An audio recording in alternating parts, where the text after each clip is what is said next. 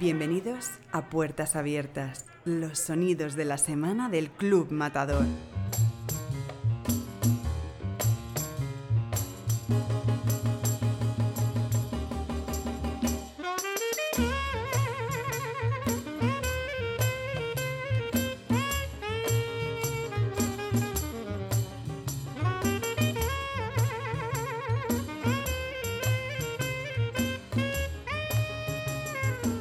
Tal, Alberto? ¿Cómo estás? Fenomenal. Vale, muy bien. muchi- muchísimas gracias por aceptar la invitación a esta.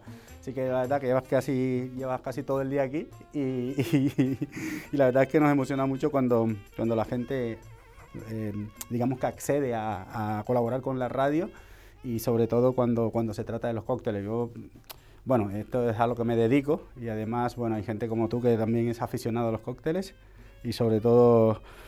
Ángel, yo me dejo guiar por ti. Tú, una palabra tuya, vamos, me, me- y sí, te sigo. me ha dicho que Bueno, venga sí, aquí sí, como... y lo pruebe y lo vamos a hacer. Vale, bueno, mira, fíjate que, que, bueno, como decíamos antes, que te vas a convertir en el, en el próximo J. Bond, ¿no? Porque, porque al final tú eres de muy Dry Martini y ahora te vamos a, a- a dar, te vamos a sacar totalmente de tu registro y te vamos a dar un mojito.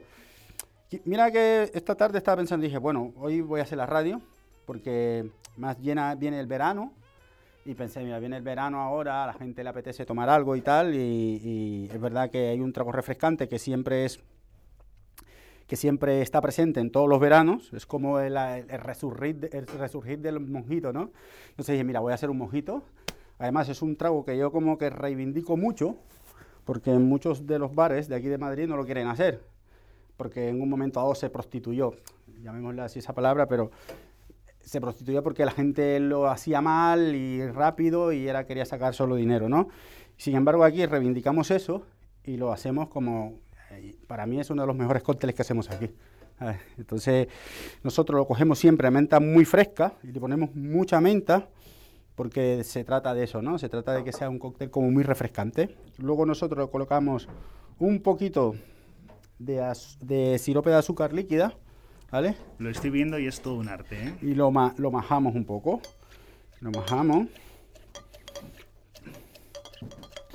Ya luego una vez majado, a mí eh, la receta me gusta ponerle un poco de, de azúcar en grano también.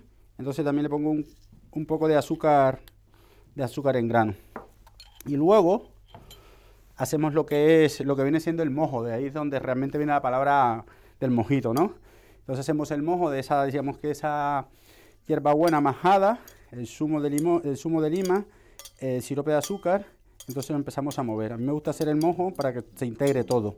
Luego lo que mm, lo que hacemos particularmente es cogemos enseguida y ponemos ponemos muchísimo muchísimo hielo pilé. Eh, Creo que la clave de un buen mojito es que lleva, lleve muchísimo hielo. Y para que sea ese cóctel refrescante, ¿no? A mí me gusta llenarlo hasta arriba de hielo y luego ponerle, un, ponerle ron. ¿Este ron qué, qué tipo es? Regularmente mojito se hace con ron blanco y nosotros aquí fuimos un poco más allá y lo, y lo hacemos con, con un ron Habana Club Selección de Maestros. A mí me gusta muchísimo este ron porque es un ron, un ron ligero, pero es un ron con muchos matices. Entonces, para mí eh, usar este ron en el mojito es como el no va más, es, es ya claro, es ya buscar, digamos que ese, eh, digamos, elevar al mojito a otro nivel. Ahora ya lo movemos, lo Es movemos, espectáculo. lo movemos todo. Y cuéntame, ¿tú has ido a Cuba alguna vez? No, ¿No has ido a Cuba? pero ahora estoy deseando ir. De hecho, me voy a ir mañana. Bueno, ahí, ahí en, la, en la bodeguita del medio que se dice fue donde nació el, el daiquiri, aunque también eh, por allá por los, por los años por los años 10, en 1910 o así.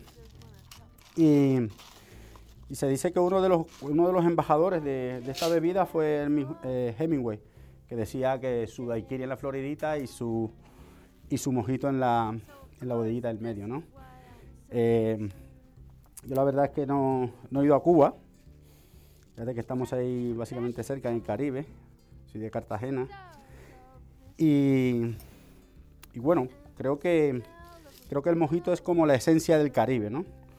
Nosotros lo cogemos aquí también, eh, le ponemos un poco más de hielo, lo terminamos con, un ramillete de hierbabuena encima y luego le ponemos un poco de, de peladura de lima. Entonces, lo que queremos buscar con esto es que cuando tú te lleves la pajita a la boca, como tiene mucho hielo, se te venga el olor de la mente y el olor de la, de la, de la lima. Hay que estar aquí para ver el, el, aspecto tan maravilloso que tiene el cóctel, ¿eh? Sí, sí. O sea, es precioso. Además, bueno, es un, es un, Y el olor, o sea, yo estoy, me viene ahora el aroma y es una pasada. sí, es muy De hecho, muy estoy viajando ya a Cuba con este aroma y con esta vista, ¿eh? Digo, esas playas ahí, esas playas azul marino, esa, bueno, bueno. esa arena blanca. Alberto, muchísimas gracias, ¿eh? que lo disfrutes. Gracias a ti, Ángel. Un cóctel fantástico y una experiencia, bueno, maravillosa. gracias, Alberto. Gracias. Want you to say it to me.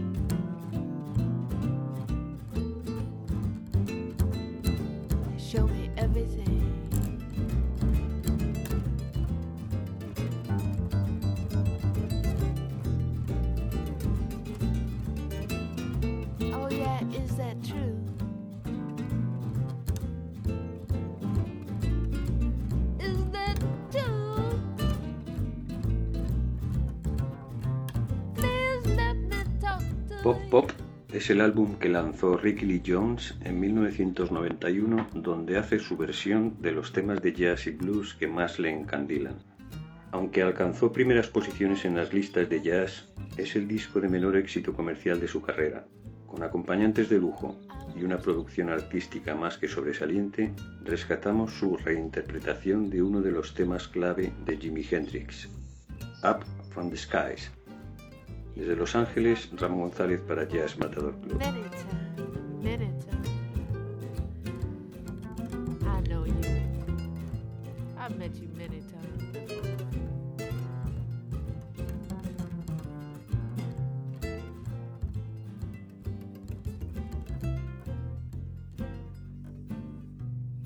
Conversaciones en el club. Hoy con Arancha Vela y el bailarín y coreógrafo Antonio Najarro. Antonio Najarro es sobre todo un enamorado de la danza española.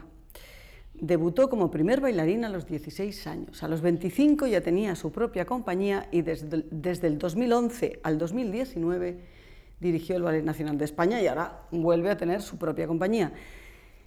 Y yo me pregunto, porque me lo he encontrado por ahí y me ha sorprendido. ¿Es verdad que el amor por la danza española te empieza en la Feria de Málaga? Me empieza en la Feria de Málaga. Cuéntanos, ¿cómo es eso? Rodeado de caballos, de hombres y mujeres vestidos de flamencos, de pandas, como llaman a las pandas de, pandas de verdiales y malagueñas.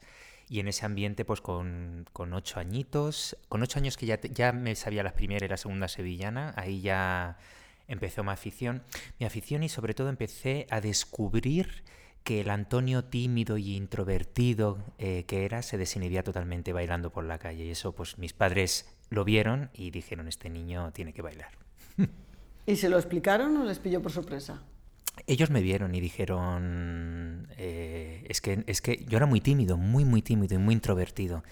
Y bailando todo lo contrario. Entonces vieron que era una terapia muy buena para mí, para, para evolucionar como persona, para abrirme y para, y para fomentar un poquito mi sensibilidad.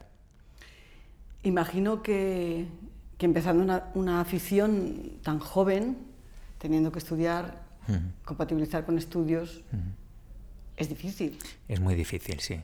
Es muy difícil lo que es la mecánica del día a día, el entrar a las nueve en un conservatorio, salir a las tres después de haber estado todas esas horas bailando, media hora para comer, eh, meterte en el instituto, que estaba al lado del conservatorio, un instituto donde teníamos unos cursos especiales para bailarines, un horario especial y estar las seis horas de rigor estudiando y así todos los días con una edad muy joven, porque somos muy jóvenes, y, bueno, tomando determinaciones y tomando decisiones importantes en tu vida a una edad a la que no corresponde, empezando a viajar con 15 años, eh, fuera de España, eh, todo eso, todo eso es, es bastante complejo, pero si de verdad te gusta la danza, lo haces con, vamos, con los ojos cerrados. Yo te imagino, y la verdad es que me sorprende, porque pienso, un adolescente, cuando en adolescencia todos quieren ser el más moderno del mundo y vas mm. tú y le dices a tus amigos, no, yo es que hago danza española. Cuéntame ese momento. Oye, la danza española es muy moderna también, ¿eh? la danza española tiene muchos puntos de vista y de, y de hecho lo que caracteriza mi creación es la vanguardia de la danza española. Yo lo que, lo que estoy luchando y lo que desde muy pequeño me ha llamado la atención es en actualizar la danza española, en incluir la moda, la pintura, eh, diferentes tipos de música, eh, diferentes tipos de, de puesta en escena, de escenografías en la danza española, que por supuesto es la... Y mm, bueno, yo cuando mis amigos, eh, claro, cu- cuando tenía esas edades, pues decían, este, es- este hombre es un marciano, claro, es algo totalmente inusual. He tenido también pues eh, momentos difíciles en mi infancia, pues con todos los compañeros de colegio que se metían conmigo, eh, pues por tener un movimiento, una forma de expresarme diferente. Pero bueno, todos estos que se metían conmigo vienen ahora al Teatro de la Zarzuela y han venido al Teatro Real a verme y están muy, muy satisfechos y muy contentos de, de dónde he llegado. Así que la vida es un continuo aprendizaje. Acabamos de ver en Madrid, aunque ya lo habíamos visto, a Lento, que una coreografía que tú hiciste en un momento dado para, para el Ballet Nacional de España, pero que ahora has añadido dos nuevos bailes y que vuelves a presentar, que has vuelto a presentar, estáis de gira. Cuéntame un poco, ¿Alento tiene algún sentido especial para ti? Bueno, Alento era, mm, para mí significa un empuje a la nueva danza española. Por eso el nombre Alento, alentar, dar energía, dar ilusión, dar fuerza a la nueva danza española, que es una danza española que creo en total respeto a los orígenes y a las raíces que muy bien me inculcaron los grandes maestros como Antonio Gades, como Antonio Ruiz Soler, como José Antonio, pero que lo tenemos que actualizar y tenemos que hacer que sea comprensible y atractivo para el público, sobre todo joven. Y, este talento es eso. Este talento es un- una mirada atrás a todas mis producciones, a, todas esas eh, fusiones de músicas, de jazz, de blues, de soul, de tango argentino, a don- donde meto la castañuela, el zapateado, la técnica de la danza española, con diseños muy actuales, de diseñadores actuales que están despuntando actualmente. Y, y es un afán de alentar. Y ahora, ahora además, después de la pandemia y todo lo que estamos viviendo, pues un mensaje que, que más aún quiero, quiero afianzar y meter en la cabeza de los que aman la danza y de los que no la aman también y la quieran descubrir. ¿Te critican mucho los puristas? Me han criticado mucho, sí, pero al final se han dado cuenta de que tenemos que abrir fronteras, que tenemos que abrir nuestras mentes, que tenemos que ganar adeptos a la danza española, que tenemos que crear fuerzas entre todas las expresiones artísticas españolas que son fuertes, diversas, muy potentes y con muchísima, muchísima valía. Tenemos que aunarnos y juntos romper un poco esa especie de complejo, creo que existe en, eh, en el español, de, de difundir y de ser conscientes del grandísimo potencial cultural y artístico que tenemos. Romper eso ya de una vez, de una vez por todas y expandirnos y, dar, y dar a ver pues, to- toda la grandeza que tenemos, que la damos y se acepta muy bien en todo el mundo, pero que en España todavía no somos conscientes. Eso he tenido siempre la sensación, que hay prejuicios contra la danza española. Es que se, para el desconocedor lo asocian a otra época o lo asocian a otros momentos de, este país, eh, pero es que lo tienen que conocer. Es que la una persona individual tiene que hacer un pequeño esfuerzo de por lo menos una vez en su vida comprar una entrada e ir a ver danza española de calidad, por supuesto. Y después ya la cosa cambia. Una vez que la conoce, la cambia. Yo eso lo tengo más que comprobado y, y bueno, yo en, en mí, en mí está el darle la mayor visibilidad en los medios y en todos los sitios donde pueda, aunarme a estas otras expresiones artísticas para aprovechar de ellas y que ellas aprovechen de mí para dar más visibilidad y, y que esas personas que nunca irían a un teatro a ver danza española se animen y vayan a verla. ¿Qué tiene que tener un bailarín para llamar tu atención? Bueno, un bailarín tiene que tener primero un buen físico, por supuesto, porque somos bailarines y es nuestro instrumento de trabajo. Tiene que ser muy versátil. El bailarín de danza española que pueda defender mis coreografías tiene que dominar a la perfección el ballet clásico, la escuela bolera, la danza tradicional y la danza estilizada. Y, y cuando todo este dominio técnico que se puede ver en una prueba, en una audición, convence, tiene que tener alma. Tiene que tener alma, personalidad. La danza española hay un gran porcentaje de, de, esa energía, de esa expresión que caracteriza tanto lo nuestro y también lo tiene que tener, por supuesto. Nosotros, no, no hay un bailarín en mi compañía que tú viéndolo individualmente no te encandile por algo, ya pueda ser por su expresión, pueda ser por lo que emana cuando baila, pueda ser por su mirada, por su energía, algo tiene que tener especial. Pero el baile es una cosa grupal. Yo me imagino que ¿Ha habido alguna vez has tenido que tomar la decisión de rechazar, renunciar a algo o a alguien por, por el bien del grupo? ¿Tienes una forma de concebir al, cuerpo de baile? Por supuesto. Eh, para mí un cuerpo de baile tiene que ser absolutamente armónico. Y por mucho que la danza española haya mucho de subjetivo, porque el arte de la danza española, el arte que pueda tener un intérprete, eh, también tiene, como he dicho antes, un gran porcentaje, bajo mi punto de vista y bajo mi estética, cuando hay un movimiento coral tiene que ser armónico. Y para que sea armónico tiene que estar compuesto por individuos como con un físico que armonice con el resto del grupo. Es como si vas a ver a la ópera de París un Giselle, tú vas a ver un cuerpo de baile armónico, con unos físicos muy parecidos, que no tienen que ser calcos, por supuesto. La danza española es verdad que, entra mucho la personalidad, pero sí tiene que haber una, una estética homogénea, claro. Yo rebuscando estos días para hablar contigo, me he dado cuenta que en tu, no sé, en tu interés, en tu inquietud, en tu capacidad de transmitir y hablar bien de la danza española, resulta que has ganado vaya- varias medallas de oro de patinaje artístico. Cuéntanos, ¿qué es esto?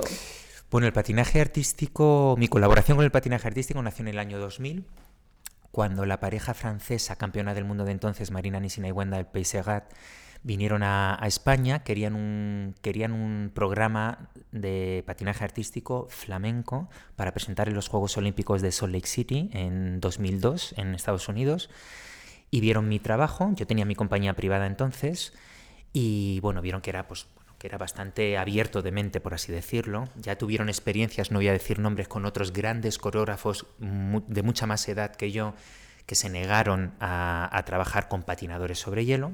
Pero bueno, yo, yo me encanta, además, el patinaje artístico me ha encantado siempre. Sí es verdad que siempre antes de esto veía que al patinaje artístico le faltaba precisamente algo de artístico, que fuera más eh, que todo, todos los programas estuvieran más estudiados a nivel de vestuario, a nivel de coreografía, que la música estuviera muchísimo más acorde con la coreografía, con los movimientos.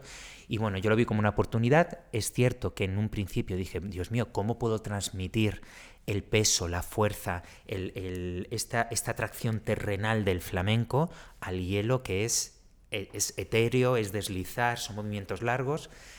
pero fueron dos años de trabajo con esta pareja muy intensos. Yo viajaba mucho a Lyon, que era donde ellos entrenaban. Eh, trabajé con ellos como si fueran verdaderos bailarines y bailadores eh, en estudio, sobre suelo, no sobre hielo, mucho. Eh, les hice pasarlo mal en el buen sentido de la palabra porque es- estudiaba hasta el más mm, detalle las miradas, les hacía zapatear y cuando ya todo eso, cuando ellos tenían el sentido de todo eso, nos fuimos al hielo. Ya ahí me tuve que empapar de todas las reglas, de todas las piruetas que tienen que hacer, las diagonales, los portes, todo. Y, y ganamos la medalla de oro en los Juegos Olímpicos de Salt Lake City y a partir de ahí me empezaron a llamar de todo el mundo, los mejores patinadores de todo el mundo. Javier Fernández. Javier Fernández, entre uno de ellos, el último con el que coreografía es su malagueña, la malagueña que también le, le ha dado muchas medallas de oro. Y bueno, yo creo que los patinadores han visto a mí que yo les trato como verdaderos bailarines y les exijo que rompan todos sus esquemas, que son muchos y muy necesarios para hacer las barbaridades técnicas que hacen y la concentración que necesitan para ello. Y, y, bueno, intentar, intentar construir programas que lleguen al corazón, que son los programas que han quedado como, como grandes programas en el patinaje artístico, no solo los míos, por supuesto, pero sí es cierto que cuando yo he, intentado que estos patinadores pongan su alma eh, en conjunción con una gran música compuesta para ellos, son programas que se han quedado y han calado muy fuerte. Y es porque están realme- son reales bailarines sobre hielo. ¿Vas a ir a Tokio? No. no, no, no, no voy a ir a Tokio porque voy a empezar una nueva producción para mi compañía y no, no voy a poder. Pero esto que he leído, que has hecho la coreografía del, del equipo olímpico de natación sincronizada, Sí, es verdad. Es verdad también, sí, sí. Otra malagueña también, Pasión Malagueña se llama. Sí, bueno, me llamó Mayo Fujiki, que es su entrenadora, es la que creó el programa, y estuve trabajando mucho con el equipo, con Ona Carbonell, eh, pues también por lo mismo. Me metí en el agua, me pareció una experiencia fantástica, intenté sacar el máximo partido del agua, de incluso, incluso golpeando el agua para hacer ritmos flamencos y bueno, trabajar con ellas y bueno, una- es que me encanta, me encanta probar y me,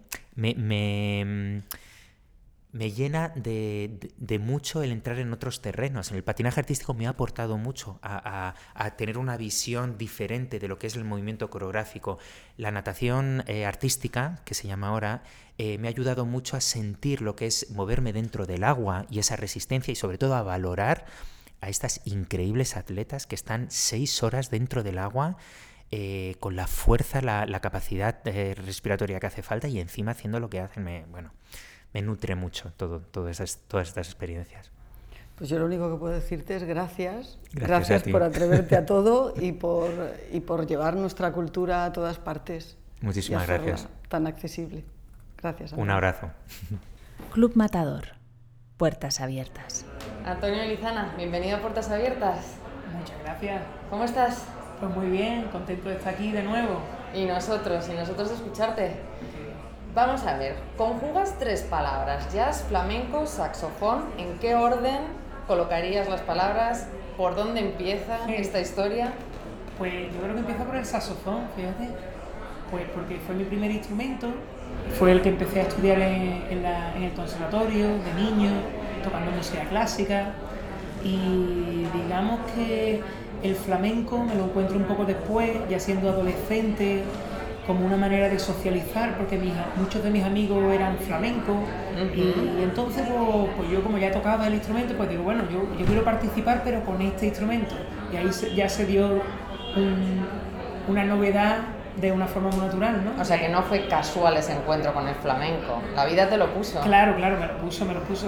Y después, estando ya en estos grupos de flamenco, yo sentía la necesidad de, improvisar, porque claro, cuando me miraban, me tocaba a mí, pues yo al principio pues imitaba otras melodías, pues copiaba las melodías de, de Paco de Lucía o, de los cantadores, no sé qué, pero yo quería improvisar, quería tener un discurso más largo y fue ahí que me interesé de, de busqué el jazz, ¿no? Un poco en búsqueda de ese, de ese lenguaje, de esa... Y de tu propio lenguaje, claro. Sí, eh, pero esto en aquel momento yo solo quería como unas alas para volar, ¿no? No sabía muy bien dónde me iban a llevar. Mi propio lenguaje digo yo que lo estaré encontrando con, con los años, pero esto a nivel personal es muy difícil verlo. Sí, desde luego. Y bueno, he leído que tú consideras que tienes una especie de misión con tu, con tu, con tu profesión y con tus canciones, ¿no? Mm. Como tú quieres transmitir algo y quieres generar un tipo muy concreto de sentimientos. Sí, hombre, cuando uno ve el mundo y la humanidad lo desequilibrado que está.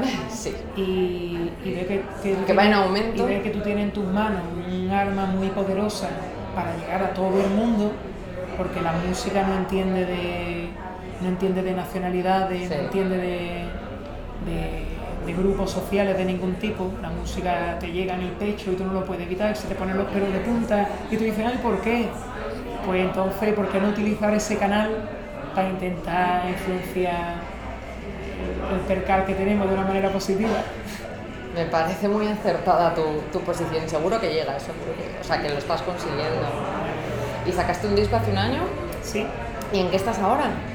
Pues estoy en la presentación de este disco que no se pudo presentar porque se llamaba Una realidad diferente y, yo ya lo, y, auguraba. Y bueno, ahora estamos presentando ese disco y por otra parte pues también ahora pronto saldrá un disco que sacó con Chano Domínguez ah, qué bueno. y saldrá en unos meses también y bueno, componiendo nueva música, pensando a ver si a finales de año, primero del año que viene, grabar otro disco y, sin parar. Que no pare la cosa, claro. pues muchísimas gracias, un gusto. Gracias a ti. Déjate sentir, no seas la marioneta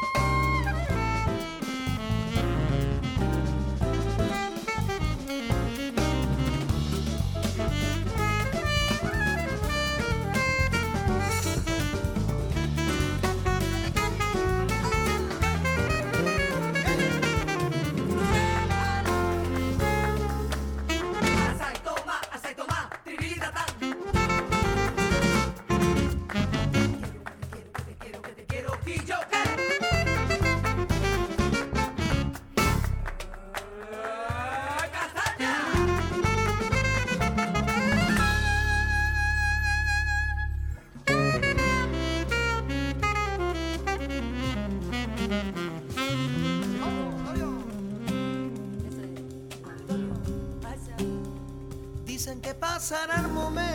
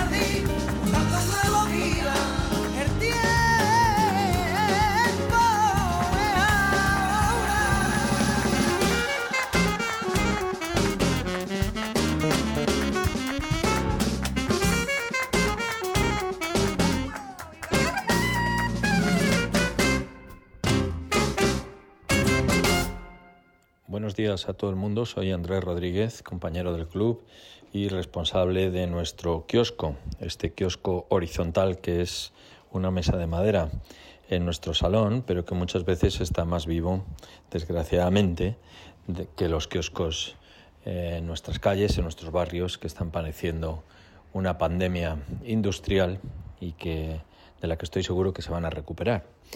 Hoy mi recomendación de sabatina de esta semana es una revista inglesa.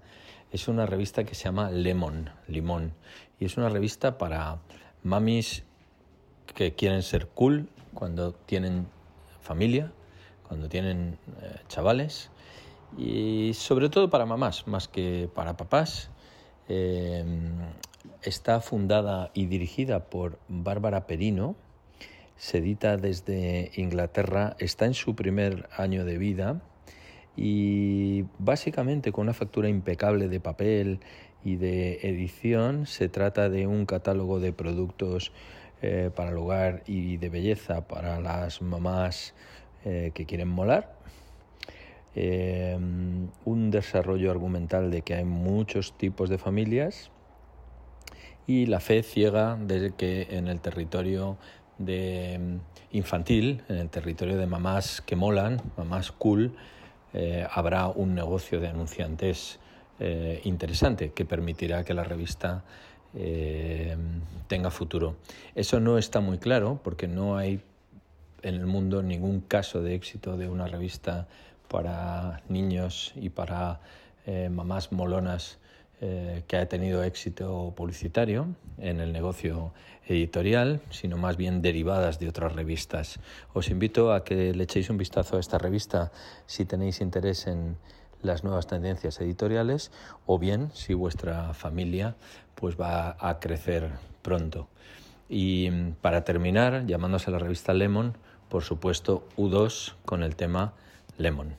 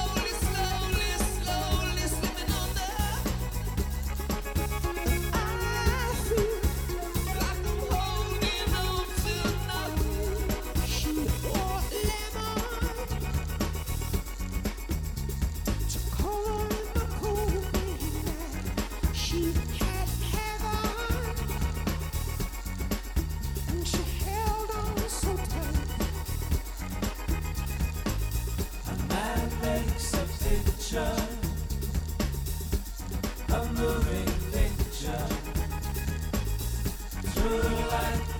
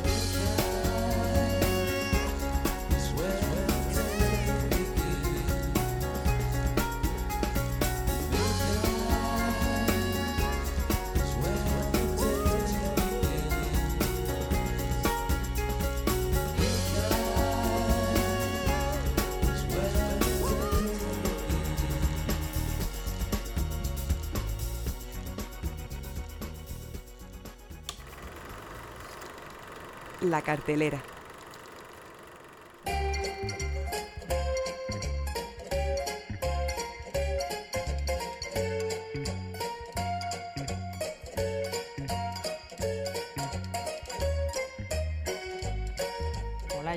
Estás hoy? ¿Qué tal Noemi? Muy bien y con muchas ganas de hablar de nuestro héroe semanal.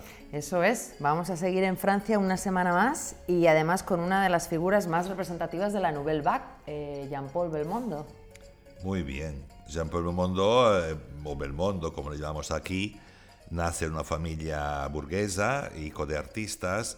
Su padre era un conocido escultor, su madre es pintora. En su adolescencia él se dedica mucho al deporte y francamente de su pasión al boxeo se lleva como recuerdo toda la vida su nariz aplastada. Se matriculó después en la Escuela de Arte Dramático, pero enseguida se pasó al cine.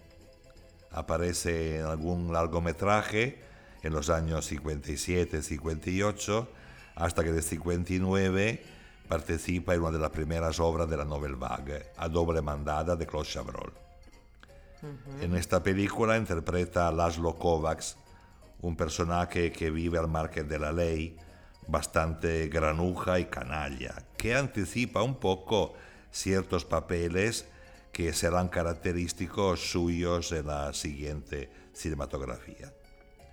Cuentan que cuando Jean-Luc Godard vio la película se quedó impresionado por este actor un poco desgarbado, con la nariz, decíamos, aplastada, que siendo un secundario se comía a los otros intérpretes. Se encontraron, se conocieron y fue un momento muy importante para los dos y para la historia del cine francés. Incluso dicen que fue Belmondo quien descubrió a Godard. Sí, sí, hay gente que dice esto. El resultado fue la película Final de la Escapada, una corta y atormentada historia de amor en París dentro de un asesino de policía y de una estudiante francesa interpretada por Jean Seber, que pero se aburre, se cansa de él y le denuncia. New York Herald Tribune. New York Herald Tribune. Est-ce que tu m'accompagnes à Rome Oui, cet idiot, je t'aime. Je voulais te revoir pour savoir si te revoir me ferait plaisir. Vous venez d'où Monte-Carlo Non, de Marseille. Je suis resté samedi et dimanche à Monte-Carlo, fallait que je voie un type. Lundi, j'ai essayé de t'appeler de Marseille. Lundi et dimanche, je n'étais pas à Paris. New York Herald Tribune. Je t'en prends un. C'est gentil.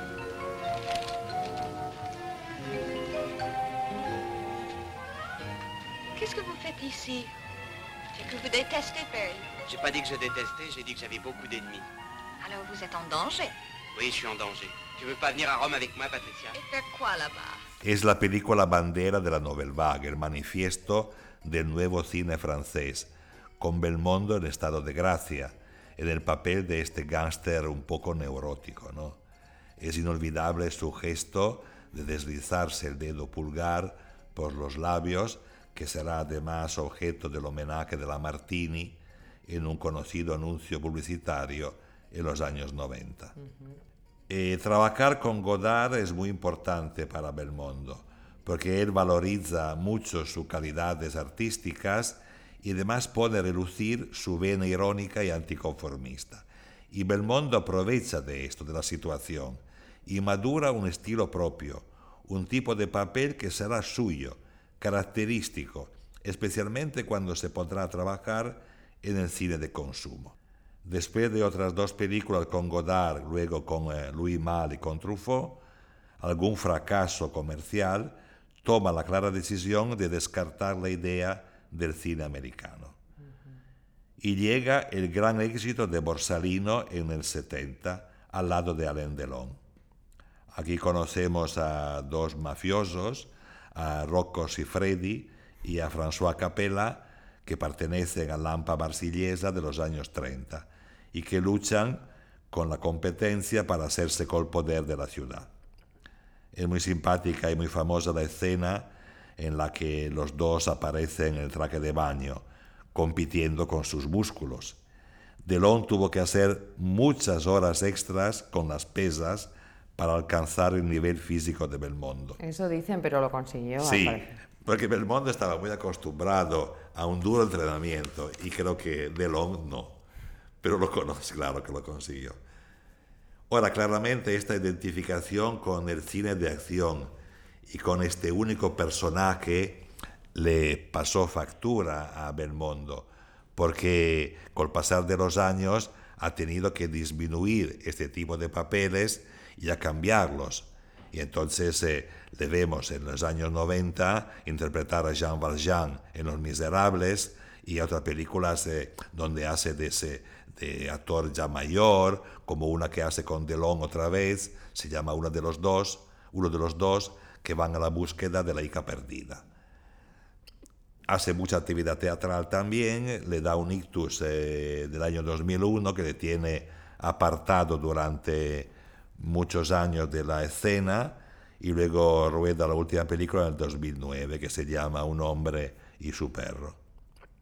Yo creo que Belmondo ha aprovechado el empujón cultural de la Nouvelle Vague para venderse de forma muy inteligente en el cine comercial. Y no solo esto, ¿no? porque también ha tenido mucho éxito a nivel personal. No, claro, o sea, es considerado como uno de los hombres más deseados de Europa durante tres décadas. O sea, que él mismo tenía que tener conciencia de esto absoluta para, Sí. para beneficia- beneficiarse de alguna manera. Bueno, eh, sigue con su, ya tiene creo 90 años, creo, y está muy Sí. bien y le deseamos mucha suerte todavía. Desde luego que sí. Y ahora nos vamos a rejuvenecer con el final de la escapada una vez más. Gracias, Vale. Giorgio. Gracias a ti, Noemi, gracias.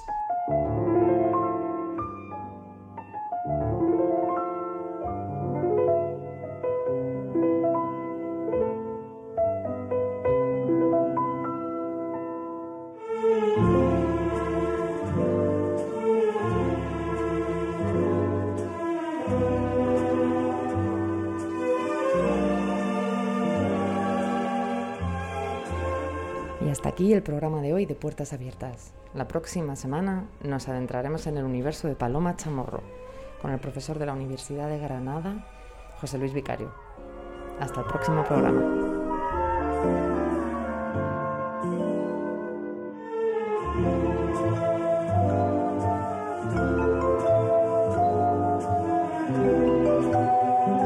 Puertas Abiertas, un programa de Club Matador producido por Banda Aparte.